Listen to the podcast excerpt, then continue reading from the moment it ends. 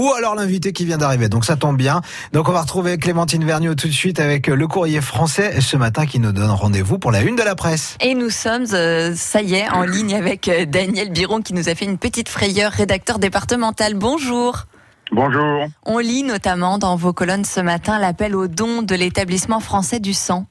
Oui, effectivement, il y a un fort besoin parce que la réserve de 14 jours n'est pas complètement entamée, mais disons que l'établissement français du sang s'inquiète un petit peu. Donc il lance un, appel pour que les gens se, bah, s'inscrivent massivement euh, à la maison du don à Poitiers, mais également fréquentent les, les différentes collectes mobiles qui ont lieu euh, bah, toutes, les, toutes les semaines un petit peu partout dans le département. Donc on imagine... Pardon? allez-y, je vous en prie.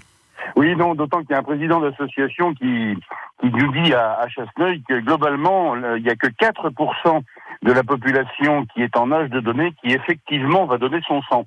Donc globalement, il y a quand même une belle marge de progression possible. Avec, on, l'imagine, les, les, conditions sécurisées hein, pour donner son sang, tout est prévu. Euh... Bien sûr, toutes les conditions sanitaires, port du masque, gel hydroalcoolique, et puis évidemment les gens rentrent sur rendez-vous, donc ce qui fait qu'il n'y a pas d'attroupement, donc pas de risque de contamination, bien sûr. Vous faites également un point sur le développement de la fibre optique euh, dans la Vienne. Eh bien, effectivement, depuis euh, déjà deux ans maintenant, euh, le, la fibre optique se déploie. Le département, d'une part, et puis la, la société Orange, d'autre part, déploient leur réseau euh, chacun de leur côté.